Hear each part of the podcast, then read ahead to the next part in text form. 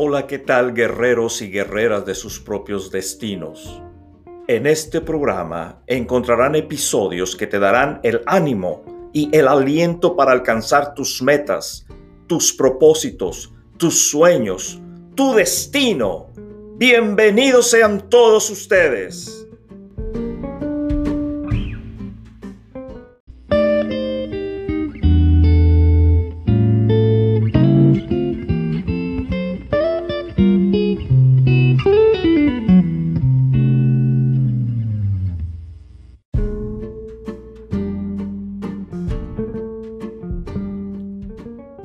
Amigos, hemos estado platicando acerca de las ventajas aparentes de estar empleado en un trabajo que no te gusta hacer y lo haces solamente por el dinero que ganas para sostener a tu familia, lo cual es legal y válido, versus que estés despedido, que te hayan despedido de ese trabajo.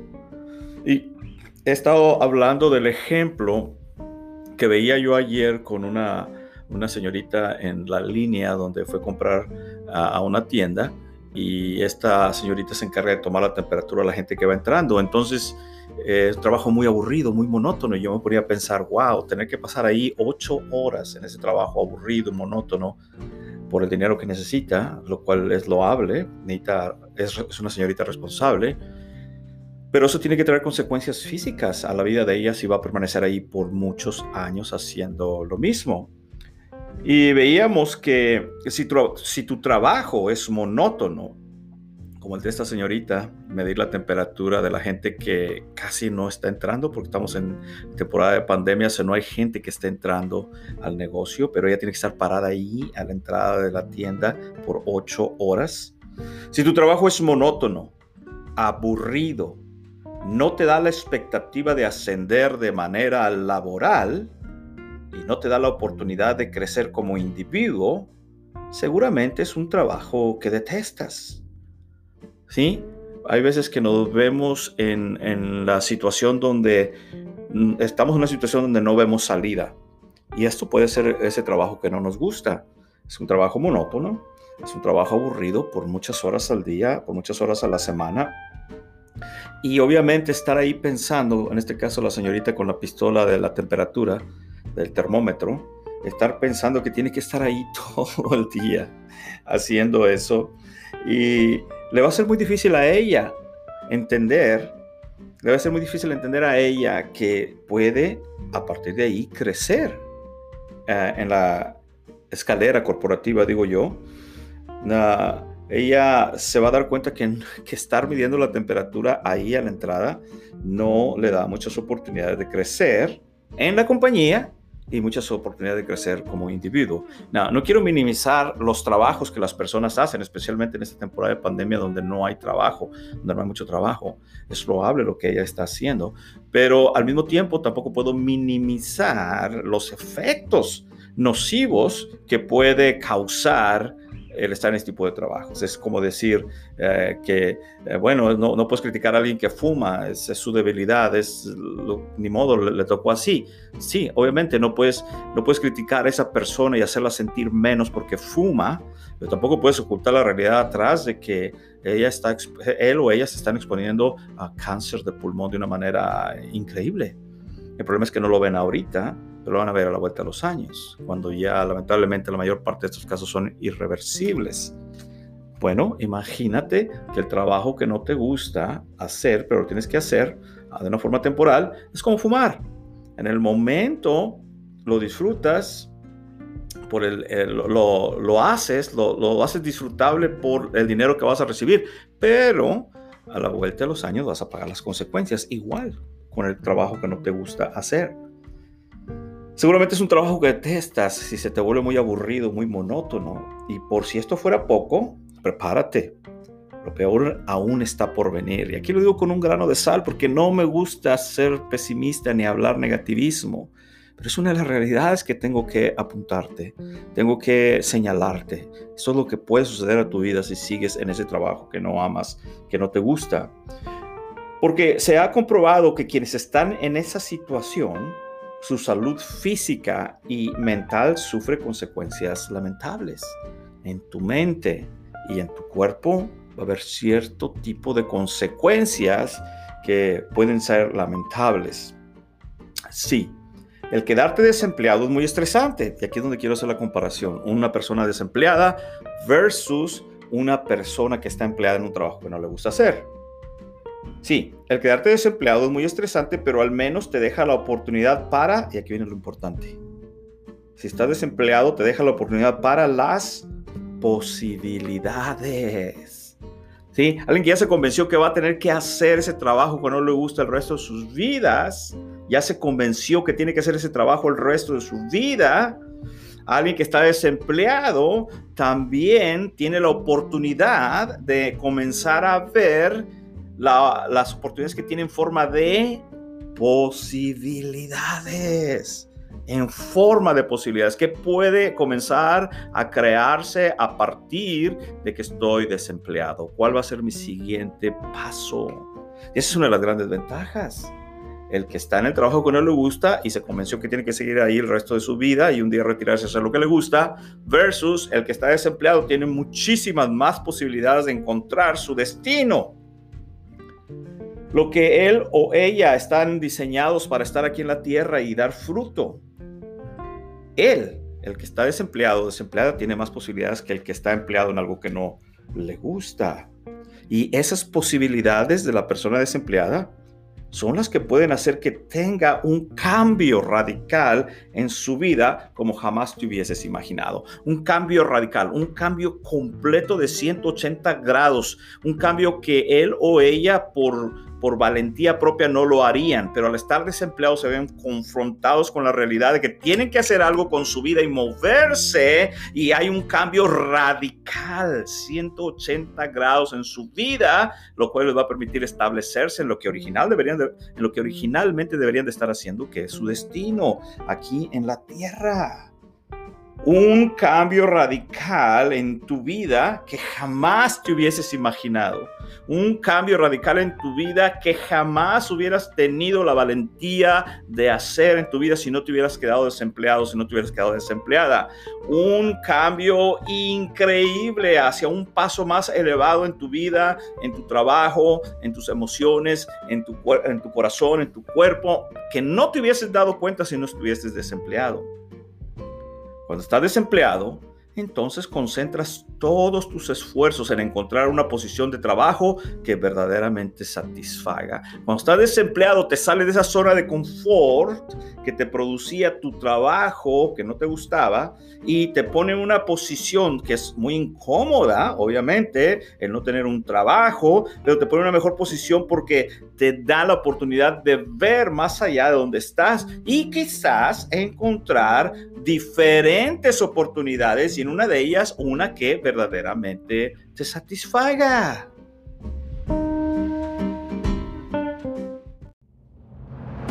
¿Para qué estoy aquí? ¿Cuál es mi sentido en esta vida? ¿Cómo puedo cumplir mis objetivos?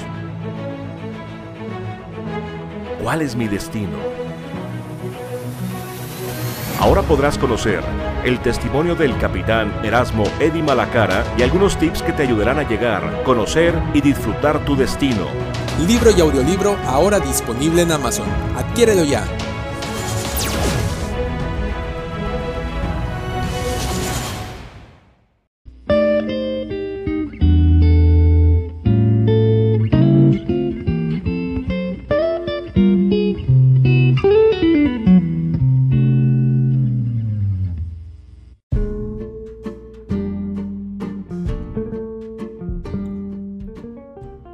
Mis amigos, ya pueden darse cuenta cómo la persona que se encuentra desempleada, em, em, desempleado o desempleada empieza a emerger a una nueva posición que previamente no se podía ver, que no se eh, había visto.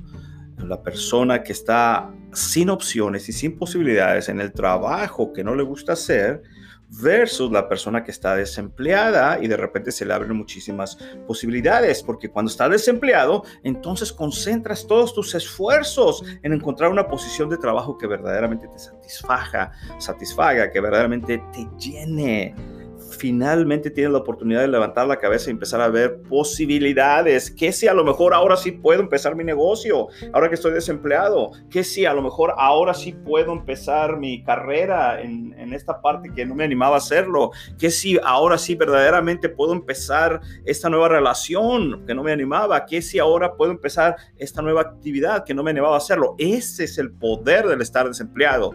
Las posibilidades a las que te vas a ver confrontado, que se te van a abrir enfrente de ti, que de otra forma no se te abrirían. Problema, y lo digo por mí mismo, es que en muchas ocasiones uno no tiene el valor y la valentía de ver afuera de su circulito en el que uno vive, de su cuadrito, de su cubito en el que uno vive, en su zona de confort. Uno tiene miedo de ver hacia afuera las nuevas posibilidades que se podrían dar si uno se sale de su zona de confort. Y cuando digo nuevas, lo nuevo, lo desconocido, causa mucho temor y mucho miedo en la vida de las personas. Pero sí, cuando está desempleado, tiene la posibilidad de ver otras, otras muchísimas más opciones y posibilidades que no podrías ver cuando estás empleado. A mí me sucedió y fue terrible. En 1994, sin previo aviso, me encontré desempleado en la ciudad de Reynosa, Tamaulipas, México. Después de trabajar en la construcción, me estaba yendo muy bien, era contratista, tenía 14 empleados, tenía tres proyectos muy grandes, estaba muy bien hasta diciembre de 1994 en que se colapsó la economía en México, se vino abajo la devaluación del peso y de un día a otro, literalmente, alrededor de estos días de diciembre, literalmente me quedé sin nada, me quedé sin entradas económicas, me quedé sin camionetas, sin equipos, sin herramientas, sin trabajadores y con tres trabajos que terminar. Fue horrible. Se colapsó completamente el sistema en aquel tiempo. Y de repente me vi fuera de mi zona de confort, me vi fuera de lo que yo creí que podría, eh, que yo creí que iba a ser para siempre. Y fue un golpe muy duro en, en mi mente y en mi corazón y en mi alma y obviamente en mi cuerpo. A raíz de ahí me vi forzado a cambiar el rumbo de mis ocupaciones. ¿Sí? A la fuerza tuve que cambiar el rumbo de mis ocupaciones. Sucede que estaba yo en, trabajando en la construcción en Reynosa y de repente este abogado al que yo le estaba trabajando de repente no le pude terminar, me faltaba nada más el cielo falso interior. Eh, trabajo dos, tres días, pero ya no tenía dinero, ya no tenía herramienta, ya no tenía equipo, ya no tenía gente que me ayudara. Entonces él me dijo, ¿sabes qué? Te voy a meter a la cárcel por incumplimiento. Y le digo yo, ¿y para qué me metes a la cárcel si en la cárcel tampoco te voy a poder pagar? No, no, no. Ustedes saben, los abogados prepotentes de México, no, es que yo soy fulano de tal, te voy a meter a la cárcel. Y me asustó y me asustó esta persona y recuerdo que esa tarde llegué a, mi casa completamente desanimado, desesperado y ahí estaba un primo de la familia que me, me vio tan desesperado que me dijo, ¿sabes qué? Vámonos para Arkansas a limpiar campo de algodón. Allá por lo menos vas a tener una entrada económica. Te voy a pagar 50 dólares el día. ¡Wow! 50 dólares el día. Y fue como me fui de México huyendo porque me iban a meter a la cárcel. Sí, me, vine a Estados Unidos por tres meses para juntar el dinero y pagar el abogado déspota. Eh, ya jamás regresé, ya llevo 30 años de este lado y jamás, ya no pude regresar a mi natal Reynosa, Tamaulipas, México. Sí, me vi forzado a cambiar el rumbo de mis ocupaciones, pero yo no lo hubiera hecho a por mí mismo. Yo no tenía la valentía, no tenía el valor de tomar una decisión de ese tipo pero tuve que hacerlo a la fuerza. Ahora sí que me tuvieron que patear el trasero para poder moverme yo a la fuerza y, e irme, emigrar a Estados Unidos en el estado de Arkansas. Y sí, fue algo muy doloroso. Me acuerdo que era una confusión increíble el tener que venir en el, eh, me acuerdo cuando íbamos en el, en el camino hacia Arkansas, me acuerdo que decía yo, pero ¿cómo es posible? No puede ser que, que haya perdido todo y tenga que venir otra vez a este lugar donde nadie habla mi idioma, donde donde no sé lo que dicen ni lo que hablan, a limpiar campos de algodón cuando yo era dueño de mi propia empresa en México. ¿Cómo es posible? Yo recuerdo que estaba muy, pero muy enojado con mi Dios por haberme permitido pasar por esa situación tan difícil sin darme cuenta que era lo que iba a cambiar mi destino, iba a cambiar mi vida. Y es lo que conocemos como una bendición oculta, una bendición oculta en algo malo o aparentemente malo. Sin saber sin imaginar que esto me llevaría a encontrar mi verdadera vocación, mi verdadero destino. Y así fue como terminé en, ah, el 18 de julio de 1995 limpiando campos de algodón en el estado de Arkansas, en un pueblito que se llamaba Joyner. Joyner, Arkansas, que está cerca del río Mississippi. Allí fue donde empezamos a, a trabajar en los campos de algodón. El resto de la historia se lo voy a platicar en otro episodio. Pero el punto ahorita aquí es que de repente me vi desempleado y me vi, tuve que salir huyendo de mi territorio, de mi, de mi estado um, cómodo, sin darme cuenta que eso me abriría las oportunidades para convertirme en quien soy ahora en la aviación, convertirme en piloto aviador, como ya lo he comentado en otras ocasiones. De tal manera que ahora puedo reconocer que el estar desempleado inesperadamente, sí, porque yo no lo planeaba, yo no esperaba que eso me fuera a suceder.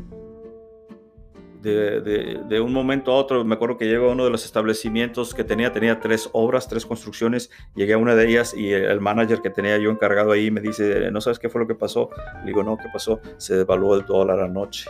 Y yo le dije, sí, pues siempre se devalúa, no hay ningún problema. Dijo, no, pero ahora sí se devaluó demasiado. Y hagan de cuenta que de repente 100 eh, pesos llegaba, llegó, llegó a ser un peso, ya no funcionó todo, todo se me vino abajo completamente y sucedió de una manera inesperada, sin darme cuenta, sin esperarlo. ¿Quién iba a planear algo así? ¿Quién iba a planear algo así? Y quizás te, vaya a suceder a ti o te está sucediendo ahorita, pero en realidad muchas de estas cosas aparentemente malas que vienen a nuestra vida en realidad son bendiciones disfrazadas en algo malo. Piénsalo.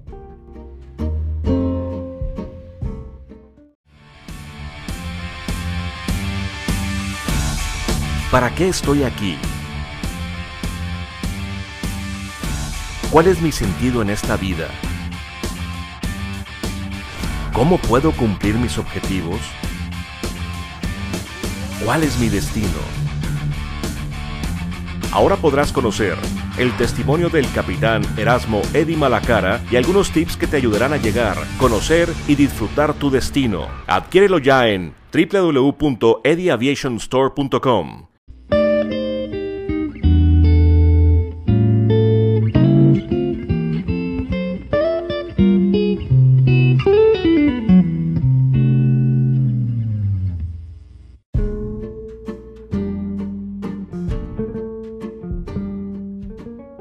tienen mis amigos huyendo de la ciudad de Reynosa, Tamaulipas, México, a el estado de Arkansas a trabajar en los campos de algodón después de ser un hombre de negocios en Reynosa, un constructor, un contratista.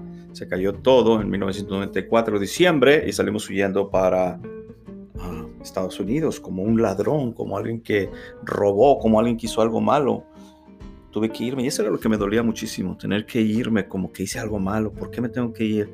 Por el miedo que me iba a meter a la cárcel, pero hey, todo se colapsó, ¿no? Y, mucha gente ese tiempo, yo recuerdo, mucha gente se suicidó, se quitó la vida porque perdió muchísimas cosas, más que las que yo perdí.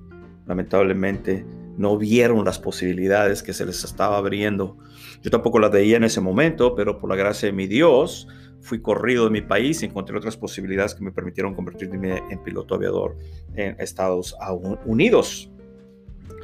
De tal manera que ahora, sí, ahora, ahora sí puedo hablar con calma y con gozo y con alegría y con un testimonio, pero en aquel tiempo, hace casi 30 años, me estaba, estaba yo muy, pero muy deprimido y frustrado, desesperado. Me recuerdo que era, eran días como hoy, que está frío, fresco, es diciembre ahorita, diciembre 5, más o menos alrededor de este tiempo fue cuando sucedió todo el uh, problema en 1995.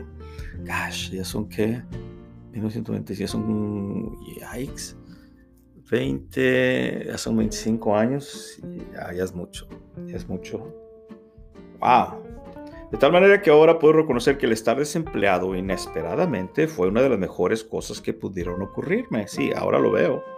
Por supuesto que en el momento no lo podía ver así, pero ahora reconozco que en mi ignorancia fue una de las mejores cosas que pudieron haberme pasado.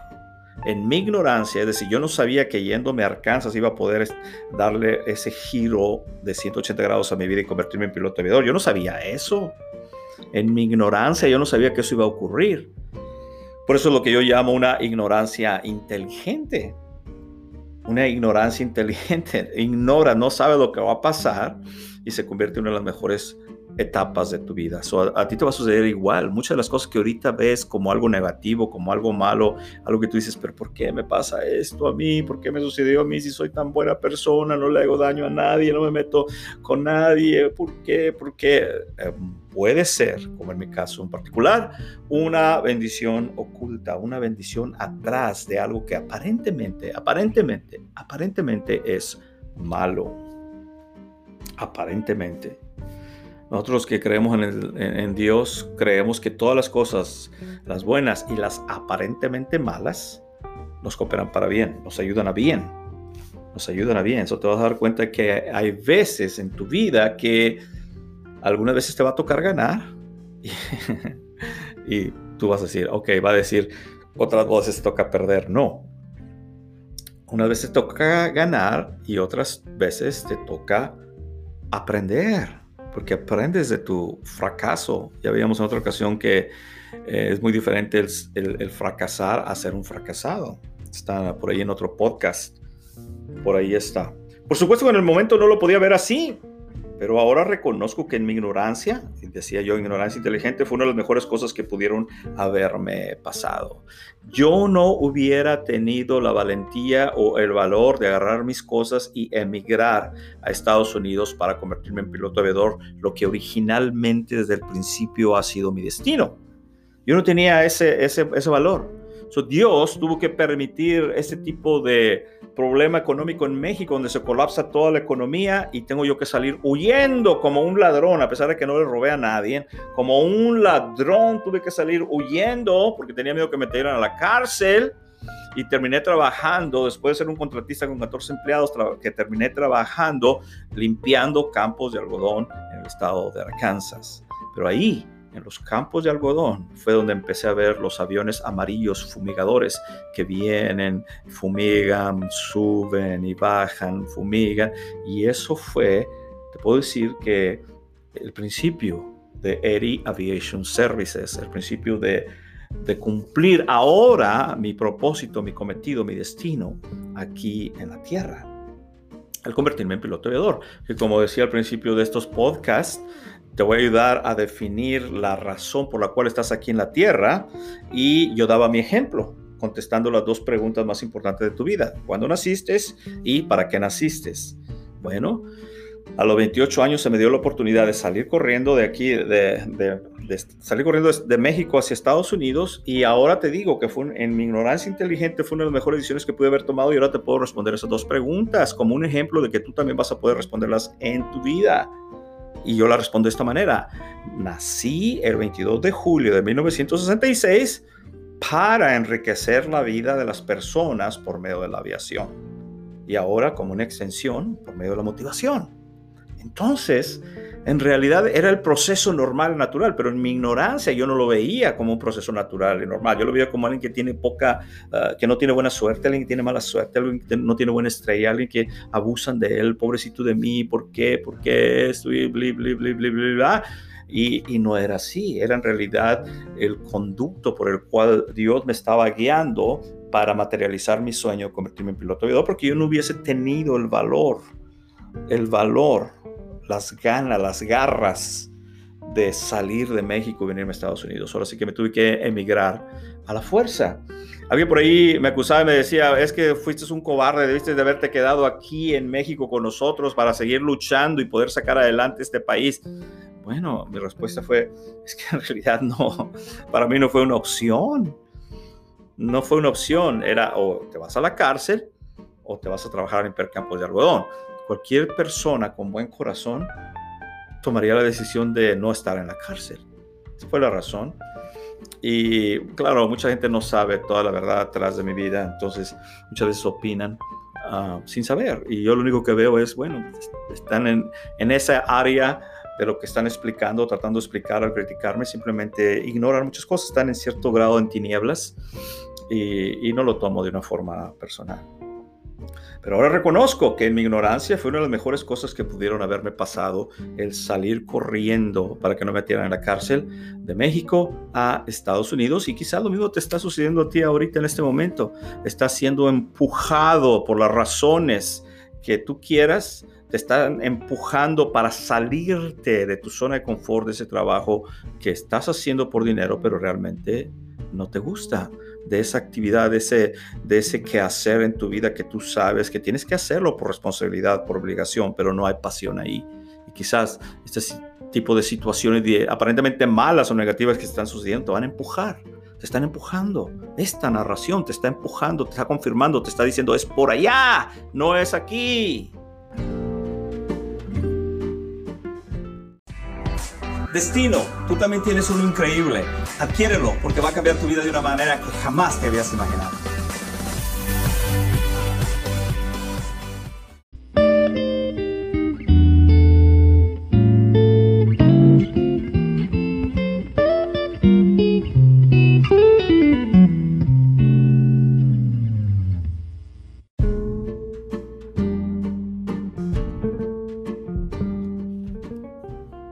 Así es, mis amigos, mis amigas. Hay veces que hay bendiciones encubiertas que no nos damos cuenta hasta después de que pasan varios años. Y claro, ahora nos es fácil platicarlas, pero en aquel tiempo era el lloro y crujir de dientes. Increíble desesperación por lo que estamos pasando. Para terminar este episodio, me gustaría narrar una de las ah, famosas historias del doctor Camilo Cruz, una de las personas que más admiro por su forma de escribir Ah, y de narrar y de presentar las cosas. Y esto es, es un excerto, un, pedacito que saqué de uno de sus libros y quiero darle los créditos al doctor Camilo Cruz y darle también el reconocimiento que se merece como un gran motivador personal que es. El doctor Camilo Cruz que narra su libro La vaca, así se llama, La vaca. Aquella en la que un sabio y su discípulo iban caminando por una montaña cuando de pronto ven a lo lejos una pequeña cabaña. Al acercarse se dan cuenta de las condiciones de pobreza en la que vivían sus dueños. Pudieron ver la ropa vieja y sucia que vestía aquel matrimonio y sus tres pequeños hijos, quienes también andaban descalzos. Queriendo saber más acerca de su situación, el sabio preguntó a esta familia, ¿Cómo hacen ustedes para sobrevivir aquí? Si en este lugar no existen señales de trabajo ni puntos de comercio? Entonces el hombre de la casa respondió, nosotros tenemos una vaquita y todos los días nos da varios litros de leche. Algunos de ellos los vendemos o los cambiamos por otro tipo de alimento en el pueblo más cercano. Y la otra parte la usamos para nuestro consumo y así vamos sobreviviendo.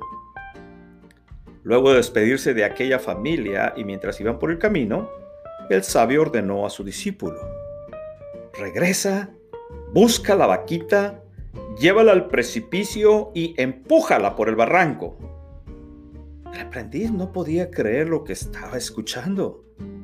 Sabía que esa vaquita era el único sustento de aquellas personas. Pero aún así fue y lo hizo. Al cabo de unos años, su conciencia aún le reclamaba este acto. Así que decidió regresar a aquel lugar y confesar su falta. Para su sorpresa vio todo aquello muy cambiado. Había una casa grande, llena de plantas y flores, y también árboles frutales alrededor. Un carro en la cochera y niños jugando. Al acercarse, fue recibido por aquel hombre, el dueño de la vaquita. Y no pudiendo resistir su curiosidad, no pudiendo resistir su curiosidad, el joven le preguntó cómo había logrado cambiar ese lugar y mejorar el estilo de vida. Y la respuesta fue la siguiente. Nosotros teníamos una vaquita que cayó por el precipicio y murió. Y de ahí en adelante nos vimos en la necesidad de hacer otras cosas y desarrollar otras habilidades que no sabíamos que teníamos. Y de esta manera fue como alcanzamos el éxito que sus ojos pueden ver ahora. ¿Te das cuenta, mi amigo? Está muy claro. Historias como la de la vaquita o la de mi desempleo nos muestran una misma cosa. Y lo que nos muestran estas historias, la mía y la de la vaquita, es a veces tienes que perder para entonces poder ganar. Hay veces que tienes que dejar ir algo para poder recibir otra cosa. Hay veces que tienes que perder algo para poder ganar otra cosa. Hay veces que te toca perder para poder aprender algo más que te va a llevar a lo que verdaderamente es tu destino, si es que tú lo estás buscando. Y ahí está la clave. Si tú estás buscando establecer tu destino, tu, lo que tú quieres hacer con tu vida aquí en la tierra, de una u otra forma, Dios, o si no crees en Dios, el universo, o la energía cósmica, o el gran arquitecto universo, o lo que, la madre tierra, como o Gaia, como tú lo quieras entender, te va a guiar en esa dirección si verdaderamente lo buscas con todo, todo tu corazón y lo deseas en tu corazón y lo planeas en tu mente. Va a suceder, se va a dar. Pero muchas de esas cosas aparentemente negativas que te están sucediendo ahorita, lo único, que lo único que van a hacer es convertirse en algo muy bueno y poderoso en tu vida. Como la historia que te comenté mía que estaba muy exitoso aparentemente en un trabajo que realmente no quería hacer, aunque me, estaba yendo muy bien la construcción, y de repente en 1994, diciembre, se colapsa la economía y termino en 18 de julio de 1995 en el estado de Arkansas limpiando campo de algodón donde comenzó verdaderamente mi carrera como piloto aviador y lo que, lo que ahora se ha armado como Area Aviation Services tuvo que suceder algo aparentemente muy malo para que yo llegase a, este punto. Y es algo que ahora, ahora reconozco fue una de las mejores bendiciones encubiertas que pudieron haber llegado a mi vida. Así que ahí lo tienes, mi amigo. Ahí lo tienes. Hay veces que tienes que perder para entonces poder ganar. Hay veces, mi amigo, que es mucho mejor estar desempleado o desempleada por las posibilidades que se te están abriendo o se te van a abrir versus seguir encajonado en un trabajo que verdaderamente no te gusta, que verdaderamente no te no amas y que verdaderamente no haces compasión. Pero hay veces que uno no tiene la valentía de salirse de ese trabajo que a uno no le gusta, en el caso mío la construcción, y tiene que ser empujado, en este caso mío, por orden divino, por gracia divina, me tuvieron que patear el trasero y aventarme a Estados Unidos a empezar en los campos de algodón, lo cual ahora yo reconozco con mucho agradecimiento hacia mi Dios, fue una de las mejores cosas que pudo haberme ocurrido. Pero si tú me hubieras preguntado en diciembre de 1994 en México, yo te, hubiera, te lo hubiera tomado a mal. ¿Cómo es posible que creas que esto me va a cooperar para bien? Mira cómo estoy totalmente destruido en mi negocio en mi cuerpo físico, en mis emociones, en mi corazón. Te lo hubiera tomado mal. Pero ahora veo que fue una de las mejores, una de las mejores bendiciones que pudieron haberme pasado. Y lo mismo puede suceder contigo porque tú y yo somos iguales ante los ojos de Dios. Si haces lo que yo hice, vas a tener lo que yo tengo. Y ahora que saben esto, mis amigos, ¿qué es lo que van a hacer ahora? Ahora que sabes esto, ¿qué es lo que vas a hacer ahora?